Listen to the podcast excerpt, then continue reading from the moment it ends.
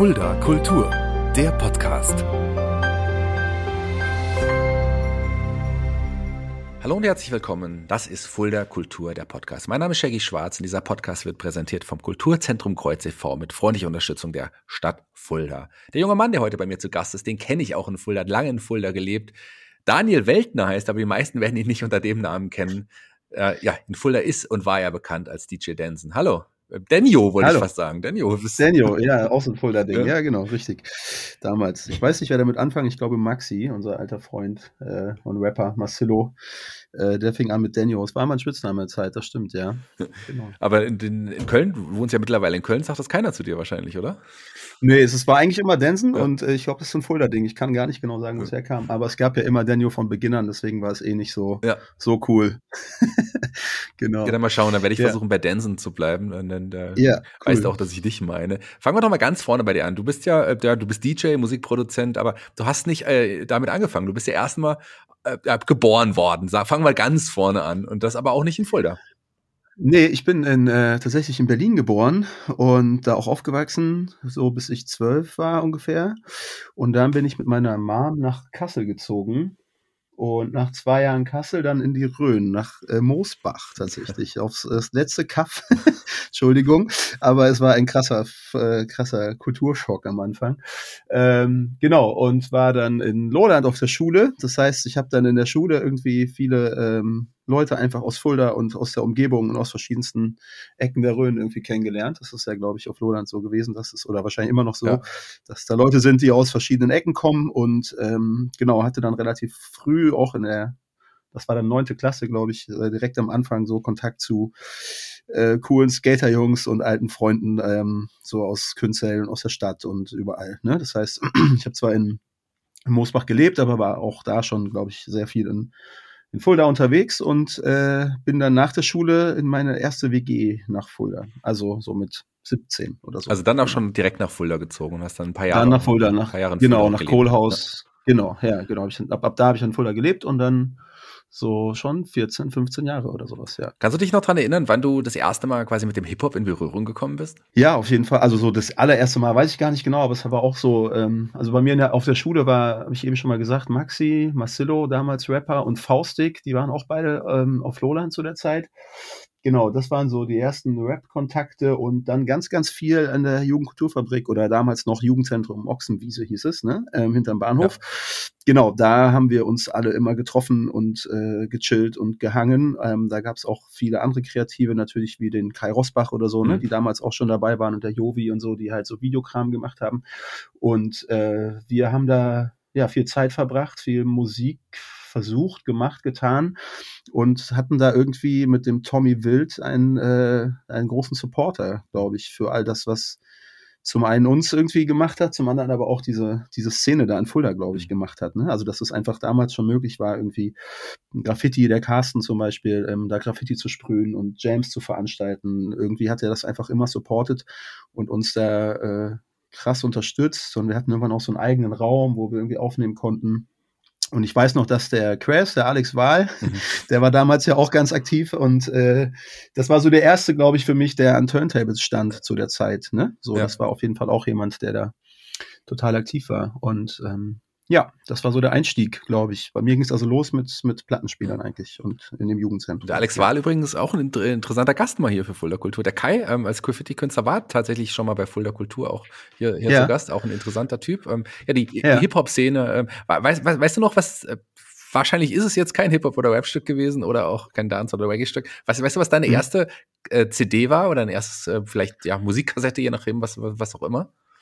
Das ist ein bisschen witzig. Also meine erste Kassette, an die ich mich erinnere, tatsächlich in Berliner Zeiten als Kind, war tatsächlich Inner Circle. Ach. Das Album, wo auch Alalalalong ja. drauf war, was ein bisschen witzig ist, wenn man heute ja. überlegt, dass es Reggae ist. Aber ähm, genau, natürlich unter ganz anderen Aspekten gehört. So. Ähm, und sonst, klar, hatte ich auch eine Phase so in Kassel auch, wo ich so 13, 14 war. Ich habe viel so Ärzte gehört mhm. und so Sachen und Offspring und äh, genau, so Kram. Äh, was ja später, also es gab auch so eine Phase, wo ich das irgendwie so überschnitten hat, ne? Auch so Skates, mhm. Skate Zeiten irgendwie, ne, wo es so, ja. Highschool Rock, Punk oder ja, was auch Blink immer. Blink 182, so die, die, die Richtung. Genau. Ja, ja. so, ja, und dann später war es erstmal viel Deutschrap bei uns. Ne? Ich glaube, so der Ami-Rap und das andere Zeug kam später dazu, aber ähm, so in der Jugendtreffzeit war es viel Deutschrap auf jeden Fall. Hast du da, also die Klassiker. Hast du damals mhm. aber schon so ein bisschen mit dem Gedanken gespielt, das tatsächlich mal beruflich in irgendeiner Art und Weise zu machen? Kam das schon oder war das für dich damals? Nee, überhaupt nur, nicht. Ne? Nee, nee, gar nicht. Ähm, eigentlich nicht. Nee, es war einfach Hobby und genau, wir haben das alle sehr genossen. Und dann gab es natürlich so die ersten Gehversuche und Schritte mit eigenen Projekten oder Bands, wie auch immer. Ne? Da gab es dann so, wir haben auch mal, ich weiß gar nicht, in welcher Kombination das war. Ich glaube, Alex, also Chris, Faustik und Marcelo und Paul war da, glaube ich, auch, da weiß ich gar nicht mehr genau. Es gab so Jugend, äh, so, so Nachwuchswettbewerb im, im, im, im Jugendtreff, ne? mhm. ne? Und so, so da gab es dann auch die ersten, die ersten äh, Gehversuche, so Live-Auftritte und so. Und halt Jams, ne, wo auch der Carsten sehr beteiligt war, weil er einfach älter war als wir alle so und ein bisschen, bisschen weiter und sehr connected in der Hip-Hop-Szene so in Deutschland, einfach schon durchs Malen und so. Und ähm, genau, der hat dann da so mit dem Tommy zusammen Sachen organisiert. Und äh, ich weiß das noch, dass wir zum Beispiel riesige, massive Töne-Fans waren mhm. damals. Und irgendwie war das auf einmal klar, dass sie auf dieser Jam spielen und wir mit denen zusammen auftreten oder alle da irgendwie sind und so. Das war unvorstellbar für uns. genau, ja, das waren so die Anfänge. Ja, sollte ja nicht das letzte Mal sein, dass du mit Helden äh, von früher auch dann in Kontakt kommst. Da kommen wir später nochmal dazu, da sprechen wir gleich noch drüber. Den Paul, den du angesprochen hast, Paul, äh, ja, Paslowski oder Rotenbücher ja auch nicht mehr wegzudenken ja. hier aus der Fuldaer äh, Kultur, nee. aber auch Gastroszene tatsächlich. Auch das ein stimmt, wichtiger ja. Typ. Du hast ja dann auch irgendwann angefangen, wirklich auch selber aufzulegen, hast du es gerade schon gesagt, und dann auch irgendwann im mhm. Kreuz. Ja, richtig. Wir hatten äh, ganz am Anfang, ich glaube, das war die Zeit, wo Jens Ohle aus dem Kreuz weg ist mhm. und äh, die Sonne aufgemacht hat, so, wenn ich das richtig zusammenkriege. Und da war der Christian Brandt im Kreuz, ne? Mhm, ähm, genau. Und das waren die Zeiten, wo wir zeitweise äh, ja auch noch sehr jung waren und nicht unbedingt hätten immer reingedurft oder was auch immer. Ich weiß nur, dass der Christian Brandt uns angesprochen hat, als wir in der Schlange standen und mir ist erstmal so das Herz in, die, Herz in die Hose gerutscht, weil ich dachte, wir haben jetzt, wir kommen nicht rein oder so. Mhm. Ne? Wir waren so die kleinen Jungs, die angestanden haben. ähm, genau, und dann hat er uns angesprochen und meinte hier, ey, ihr kommt heute umsonst rein und wir treffen uns mal und so. Und es war auch äh, alles noch sehr surreal ja. für uns. Und ähm, da ging es darum, diese, ich glaube, das hieß damals Hip-Hop für Arme, Hip-Hop genau, für Beine. Genau. genau. So, äh, so eine, so eine Sommerferienreihe zu organisieren. Ja. Ne? Irgendwie so Donnerstage waren das, glaube ich, oder so, weiß ich gar nicht mehr genau. Ähm, so, das war so der Einstieg ins Kreuz, glaube ich, und der Anfang. Und dann haben wir sehr, sehr, sehr lange und sehr oft irgendwie in der Sektbar angefangen. Mhm. Da habe ich mit dem Steffen Müller, mit dem Onek zusammen richtig oft aufgelegt und das war so unser erster unser erster Club, so diese kleine Garage da mhm. unten mhm. eigentlich. Ne? Ich und, ähm, kann mich da noch super gut dran erinnern. Abende. Wir, hatten, mhm. wir hatten auch Partys, wo ich parallel oben aufgelegt habe und ihr unten. Ähm, genau. Das war, das war schon witzig. Und ich fand, fand euch von Anfang genau. an super nett. Also das äh, war richtig schön mit euch. Ähm, und jetzt habe ich, glaube ich, eine Sache gesprungen, fällt mir gerade ein, das ist auch noch so ein, so ein äh, der, der Olli von 43,5. Mhm.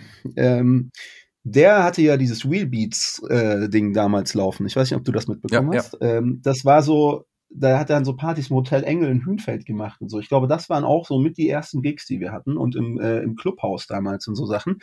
Ähm, das fand ich auch immer super spannend, weil der war irgendwie damals schon vom, vom, weiß ich nicht, vom Business-Gedanken vielleicht weiter oder wie auch immer. Ähm, und hatte halt schon so ein Logo und T-Shirts und ne, mhm. so. Das war alles so, das wirkte immer sehr professionell, was der Olli gemacht hat. Das waren auch so die ersten, ersten Gigs, glaube ich. Ja. Woran ich mich auch noch erinnern kann, ähm, es gab eine Airfield-Party, äh, da wart ihr doch auch irgendwie involviert. Habt ihr da nicht auch irgendwie, Stimmt, ja, ja. Das, das, das war auch, war auch was Größeres damals noch am Sickels Airfield, was es heute nicht mehr gibt, der Fuller Galerie, da wo ich übrigens auch wohne. Ähm, da gab es ja. damals in diesem großen, diese großen Lagerhalle, da gab es dann damals äh, wirklich ja so Partys, große Partys mit mehreren Räumen und da hattet ihr auch einen Raum bestückt, wenn ich mich richtig erinnere. Da haben wir auch immer aufgelegt, ja. auf jeden Fall, ja. Und dann ähm, äh, auf der Tunnelparty, glaube ich, auch ja, mal. Genau. Das gab es ja auch eine Zeit irgendwie. Und dann halt lange den Freitag im Kreuz, mhm. ne? Mit dem heute sehr verrufenen, aber damals noch okayen Namen Blackbeats Night. Mhm. ähm, genau, das war, ähm, äh, das war auch eine, eine heiße Zeit ja, auf jeden Fall. Ja. Das Zeit. war, glaube ich, einmal im Monat dann, ja. Und auch immer voll, ne? Hm. Du hast damals ja. dann aber auch äh, dir überlegt, das äh, kann ich vielleicht immer, wenn ich hauptberuflich machen, hast noch was anderes gelernt. Richtig, ja, ich habe äh, Erzieher gelernt, also Sozialassistenz ja. und äh, ähm, Erzieher in Hünfeld. Ja, genau. Und dann auch später in Köln nochmal soziale Arbeit studiert. Mhm. Genau. Vielleicht auch so ein bisschen äh, dem, dem Tommy äh, zu, äh, zuzuschreiben, also dem Jugendzentrum, ja. äh, in, unterbewusst. genau. Auch da haben wir was gemeinsam. Ich habe auch Soziale Arbeit studiert übrigens. Ja, ähm, sehr gut. Aber neben dem, es blieb ja nicht nur beim Auflegen, sondern es gab ja dann noch Bands, äh, äh, bei denen du quasi aktiv warst und ein Bandname ist in Fulda immer noch nicht wegzudenken. Klar gibt es diese Band so in dem, in dem Sinne nicht mehr, aber du warst eines der Gründungsmitglieder der Mighty Vibes. Ja, richtig, genau. Das stimmt. Ähm, ja, ich habe, wie gesagt, zu der Zeit viel Mucke gemacht, auch mit dem Paul schon. Und ähm, irgendwann, ich weiß nicht mehr, was für eine Veranstaltung das war, ich weiß, dass es ein Kulturkeller war, kam der Michi Mai auf mich zu und meinte, hier, du bist doch der Deo, du machst doch hier das und das mit dem Paul und er hatte so eine Vision und meinte, wir müssen uns treffen und das war für mich natürlich nochmal ganz anders, weil wir haben zwar irgendwie auch schon ein bisschen Beats gebaut und so, aber ähm, jetzt Musiker in Anführungszeichen, so, ne? äh, irgendwie wirklich, ähm, ja, Stücke zu komponieren und so, das war nochmal noch mal eine andere Sache. Mhm. Und ähm, ja, er hatte damals die Vision, irgendwie das äh, zu machen. Und dann haben wir auch am Anfang, das ging alles sehr schnell. Ich glaube, es waren so vielleicht sieben, acht Monate maximal, ähm, in denen wir dann irgendwie so, so Beats gebaut haben zusammen und der Michi immer vorbeikam und da so Reggae-Sachen eingespielt hat.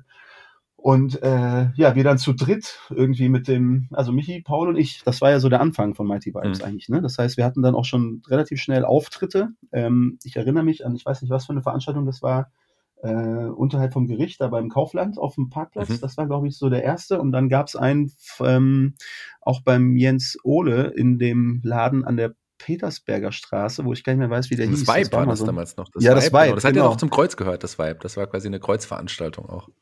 Ah ja, okay, siehst du? So, und das waren so die ersten, das waren so die ersten Mighty Vibes Gigs. Genau, das ging alles relativ schnell, dass ähm, wir halt von den ersten drei Gigs oder so, glaube ich, ähm, alleine so gesehen, also zu dritt, ich als DJ, Michi als Sänger, Paul als Rapper, dann hat der Michi auch noch so ein paar ähm, Akustik-Gitarrenlieder gespielt, genau. Und ähm, dann ging es relativ schnell auch mit der, mit der Liveband los, woraus dann später Mighty Vibes wurden. Hm. So.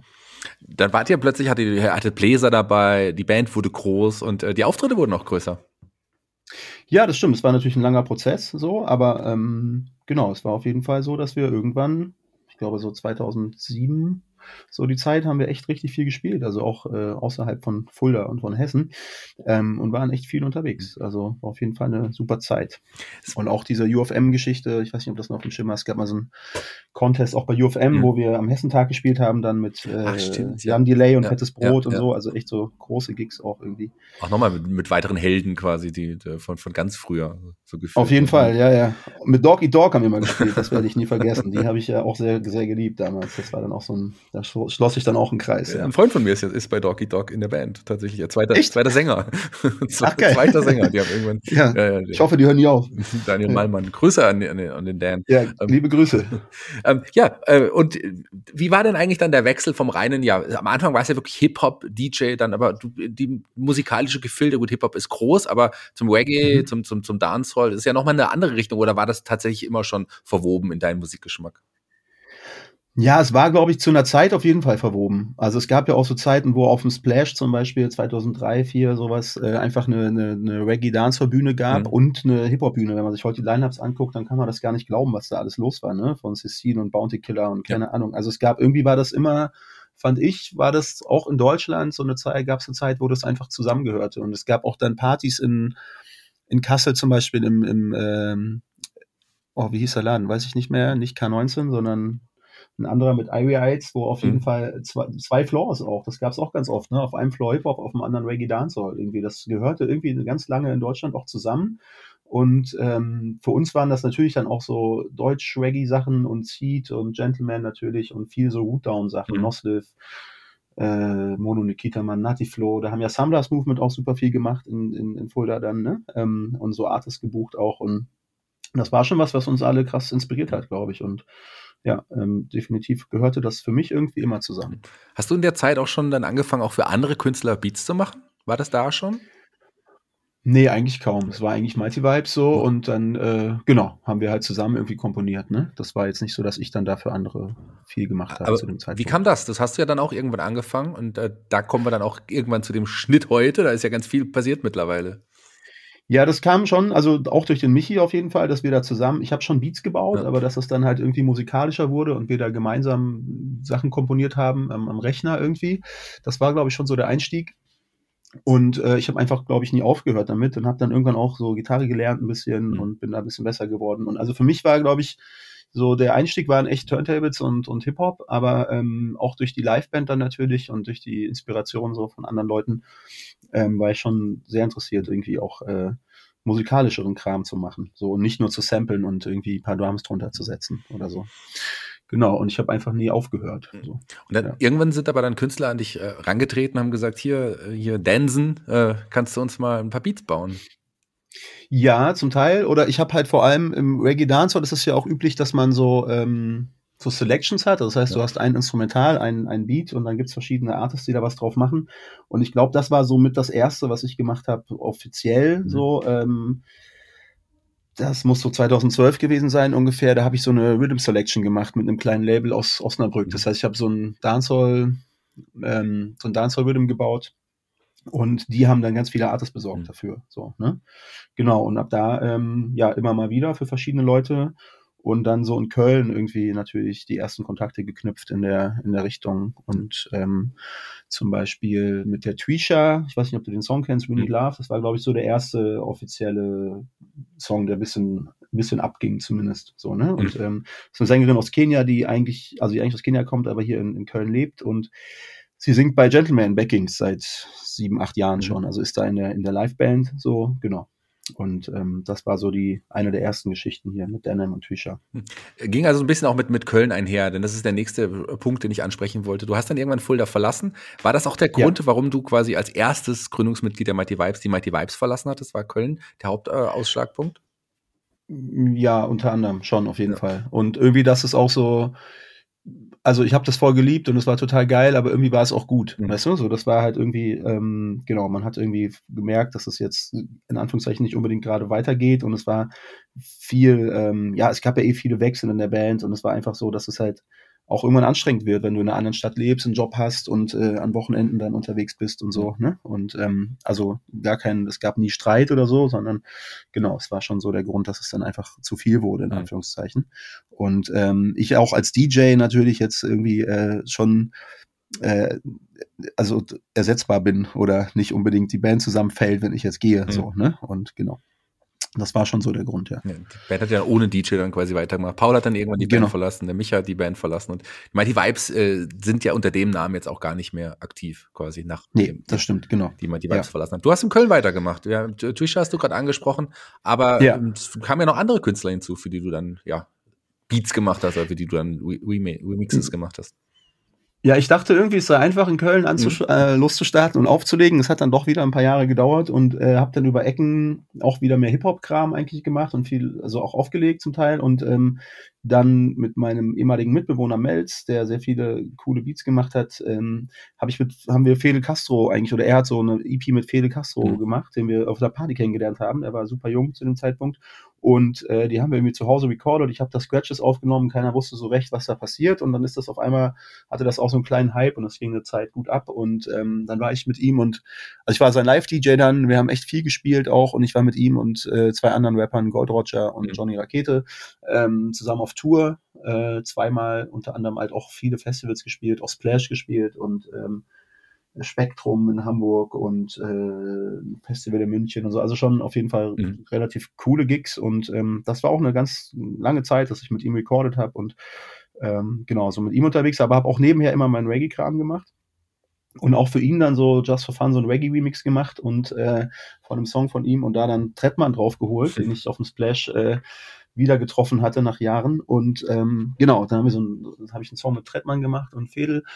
Und ja, und dann immer so weiter mit hier und da mit jamaikanischen Artists, dann auch wieder mit Leuten aus Köln. Ähm, genau. Du hast eben auch Also- schon mal Mono und Nikita Man angesprochen. Mit denen kam es auch eine Richtig. Zusammenarbeit dann. Das stimmt, ja genau. Für die habe ich irgendwie, ich glaube, vor drei Jahren das erste Mal einen Remix gemacht und äh, jetzt für das aktuelle Album, was gerade verschoben wurde, äh, zwei Produktionen und äh, auch neulich eine Live-Show mit denen Mhm. gespielt in Düsseldorf. Ja. Bevor wir gleich zu deiner neuesten Produktion kommen und auf eine Sache, auf die du ja auch wirklich stolz sein kannst, lass uns doch mal eine andere Sache ansprechen. Denn es ist ja tatsächlich so, dass du auch Workshops gibst an, an Schulen. Du gibst also dein Wissen, dein Können auch weiter. ja das stimmt, genau. Ich habe ähm, eigentlich auch schon früher im Jugendzentrum und äh, auch durch den Tommy haben wir immer eigentlich so, es war halt auch dieses Hip-Hop, dieser Hip-Hop-Gedanke, ja. so each one teach one, ne? So, dass man halt sagt, ey, da sind jetzt jüngere Kids und ich habe es ja auch von anderen gelernt und ähm, genau, das hat auch irgendwie nie so richtig aufgehört. Das heißt, ich habe ähm, dadurch, dass ich halt Erzieher bin und soziale Arbeit studiert habe später, immer äh, ja mein äh, das angeboten einfach an verschiedenen Schulen und äh, auch in geflüchteten Unterkünften etc. Ähm, sprich, ich bin halt mit, ja, gar nicht mal unbedingt DJing, sondern vor allem halt Recording dann oder so, ne? Mhm. Irgendwie ähm, genau mit Equipment in Einrichtungen gegangen und habe dann äh, genau Workshops gemacht und Sachen aufgenommen oder so kleine Beat-Workshops gegeben mhm. etc. Und ich habe 2019, Ende 2019, kurz vor der Corona-Pandemie, hatte ich die große Chance äh, und das Glück, für das Goethe-Institut was machen zu dürfen und war in Myanmar äh, ein paar Wochen, also zweimal sogar. Genau, und das war auch eine super, super spannende Erfahrung. Leider ist es jetzt ja gerade wieder extrem äh, mit der Militärdiktatur. Ja. Und es ähm, ist auf jeden Fall krass zu sehen, vor allem wenn man halt Leute kennt da jetzt so, ne? Hm. ist es auf jeden Fall nochmal anders. Und ähm, Genau, aber es war auf jeden Fall auch eine super spannende Erfahrung und total krass zu sehen. Und ja, hat mich auf jeden Fall geprägt. Mhm. So. Kannst du sagen, inwiefern? Ja. Kannst du da uns eine, vielleicht eine Geschichte äh, von dort äh, erzählen? Eine Anekdote? Ja, das Spannende ist, dass ich, also ich glaube, Myanmar kennen, paradoxerweise kennt es kaum jemand, das ist ein Riesenland. Mhm. So, wenn man das anspricht, dann sagen immer, Herr, alle, wo, wo ist das? So, und ehrlich gesagt war es bei mir nicht anders vorher, großartig. Man hat es mal gehört, aber so richtig beschäftigt hat man sich nicht damit. Was natürlich daran liegt, dass es halt so lange einfach eine Diktatur war und wirklich ein geschlossener Kreis. Also man kam nicht rein, man kam nicht raus und es kamen auch keine Infos von draußen. Also wir haben das dann so in den Workshops Workshops äh, spaßeshalber, wobei es gar nicht witzig ist, aber es ist so DDR XXL, so, mhm. ja, die hatten halt wirklich über Jahre lang keinerlei, keinerlei ähm, äh, Einfluss von außen und ähm, das ist so ein bisschen das Spannende mit der Hip-Hop-Szene da ist halt, dass es super jung ist. Also ich glaube, der erste Rap-Song ist irgendwie von, von 2014 oder so. Und ähm, alles, was danach gekommen ist, ist halt alles, steckt alles noch so in Kinderschuhen. Mhm.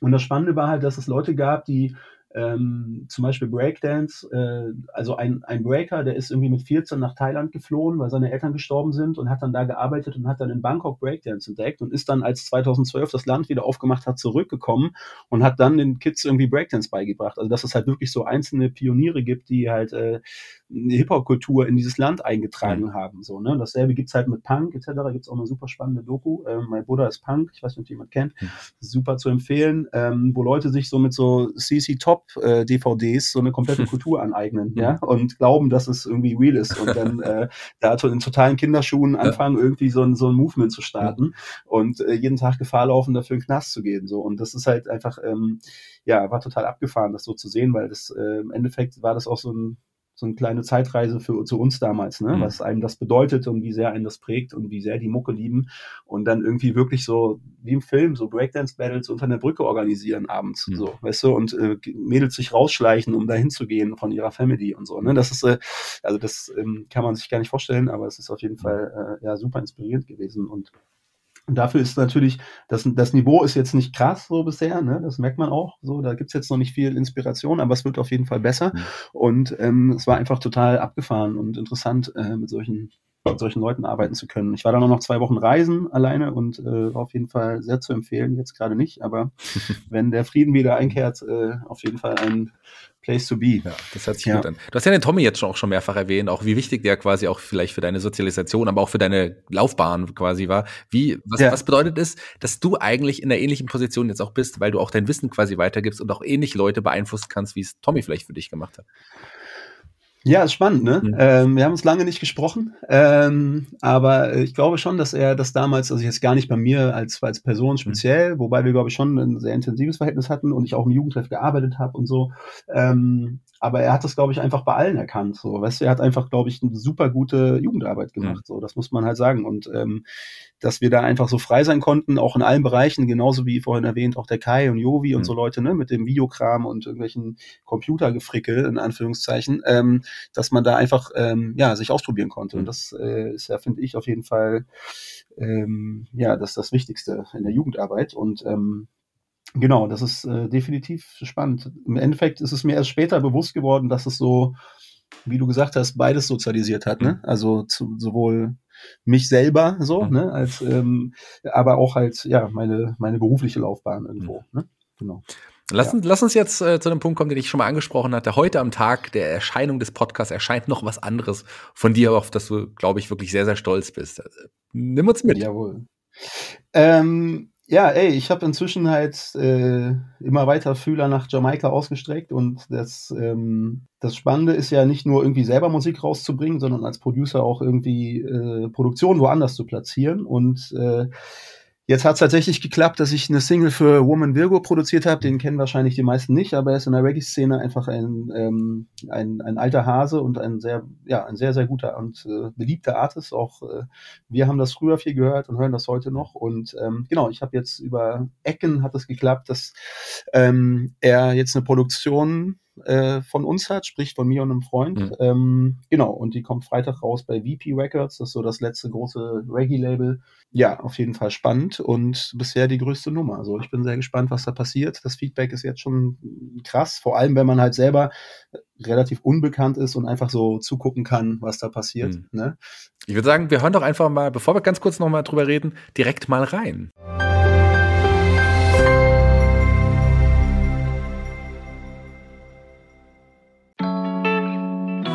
Yeah, yeah, yeah, yeah, yeah. Mm-hmm. Yeah, yeah, yeah, yeah, yeah. She kissed me first thing in the morning. Then she said, baby, have a good day. She not hear from me, she'll be calling. Tell me what more can I say? Feels like I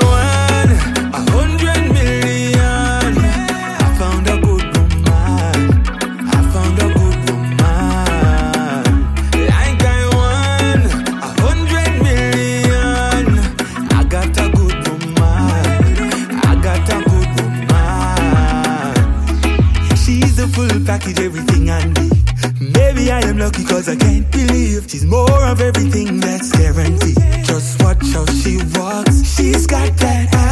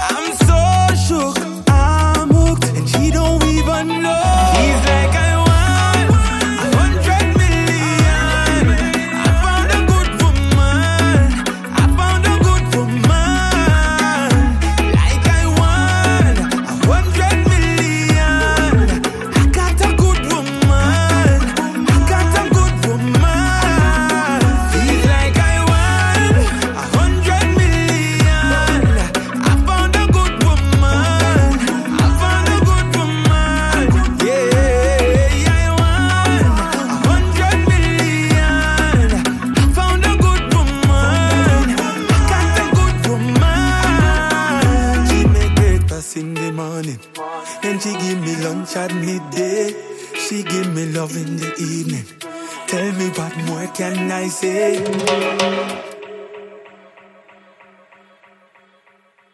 Ja, Good Woman, heute am Tag des Podcasts, am Erscheinen des Podcasts, kommt auch die Single raus. Wie war denn die Arbeit für dich, da sowas wirklich zu produzieren? Wie stolz bist du drauf?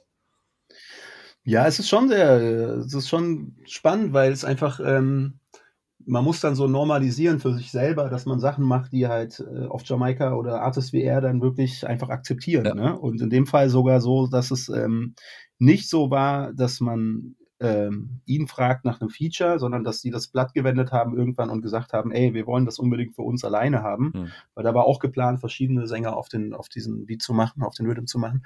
Ähm, genau, und sie haben es jetzt irgendwie ja exclusive bekommen, Mhm. so ne und dann jetzt äh, mit einem großen Label und Verträgen etc. pp. Das ist natürlich alles super aufregend und spannend gewesen. Es war auch ein ewig langer Prozess, also das ging jetzt fast ein Jahr, glaube ich. Und ähm, ja, jetzt ist es soweit, jetzt kommt das raus und irgendwie ist es auch mal total interessant, sich das einfach anzuschauen. Wir haben da die Tage so drüber geredet, es ist so, man ist so Beifahrer oder auf der Rückbank Mhm. und genießt einfach, was passiert, so, weil wir ja sonst bei unserer, oder sonst ist oft so, dass wenn ich jetzt was mit Tüchern mache zum Beispiel oder so, dann ist man ja selber auch ähm, Label und alles. Ja? Das heißt, man versucht halt die Musik irgendwie an den Mann zu bringen und versucht halt alles irgendwie, um das irgendwo zu platzieren. Und äh, jetzt ist es so, dass man natürlich mit einem Artist, der so renommiert ist und einfach Fans auf der ganzen Welt hat, mhm. ist es natürlich ähm, sehr viel angenehmer und äh, jetzt kann man ein bisschen zuschauen, einfach mhm. was passiert. Ja, spannend. Genau. Spannend, spannend. Ja. Wie geht's weiter mit dir? Was werden wir in Zukunft von dir hören? Ja, weiß ich nicht, vielleicht mehr so Sachen, ne? also auf jeden Fall werde ich, glaube ich, dieser Mucke treu bleiben irgendwo. Und äh, zwar ist jetzt Reggae, Reggae, Reggae ist so ein bisschen durch gerade leider. Da kommt nicht mehr so viel im Moment, aber ähm, genau, auch das ist ja jetzt so ein Mix irgendwo zwischen Dance und Afrobeat ja. und äh, genau, man geht so mit der Zeit und ich glaube, ähm, ja, ich habe auf jeden Fall Bock mehr zu machen. Und ich werde wohl auch noch eine Zeit in Köln bleiben, aber auch oft in Fulda sein, natürlich. Ähm, ja, ich bin gespannt. Ich weiß es nicht. Vielleicht, ob das jetzt Türen öffnet oder genau, was, was passiert. Na, mal schauen. Mal Wo kann man mehr von dir hören? Wie kann man dir folgen? Äh, ja, Spotify, DJ Denson, Instagram, DJ Denson, Facebook, DJ Denson. Ähm, genau, äh, schreibt mir, freue mich über Feedback. Genau. Ja, war super lieb, dass du die Zeit genommen hast, mit mir hier zu reden. Schön mal wieder was von dir gehört zu haben und auch super interessantes Danke für die Einladung. Ja, sehr, sehr gerne. Ja. Dankeschön, liebe Grüße. Jeder Gast hier bei Fuller Kultur, dem Podcast, darf sich einen Song für unsere Spotify-Playliste aussuchen. Welchen Song hast du dir denn ausgesucht? Ja, ich habe mir natürlich meine neue Single ausgesucht, mhm. Woman, Woman Virgo, produziert von DJ Denson und MLND in einem kleinen Kellerstudio in Köln-Nippes äh, und jetzt ab Freitag auf der ganzen Welt zu hören. Ja, spannend, spannend. Spannend auch ein spannendes Gespräch mit dir. Vielen, vielen Dank. Ich bin raus für heute. Die Abschlussworte gehören dir. Ey, ich danke dir für die Einladung. Äh, auf jeden Fall auch für mich nochmal eine interessante Zeitreise. Vielen Dank an alle Wegbegleiter, an Tommy, an Carsten, an Alex, an Paul, an das Kreuz, an den Christian, an den Bobo, an dich. Äh, genau. Ähm, bis ganz bald in Fulda.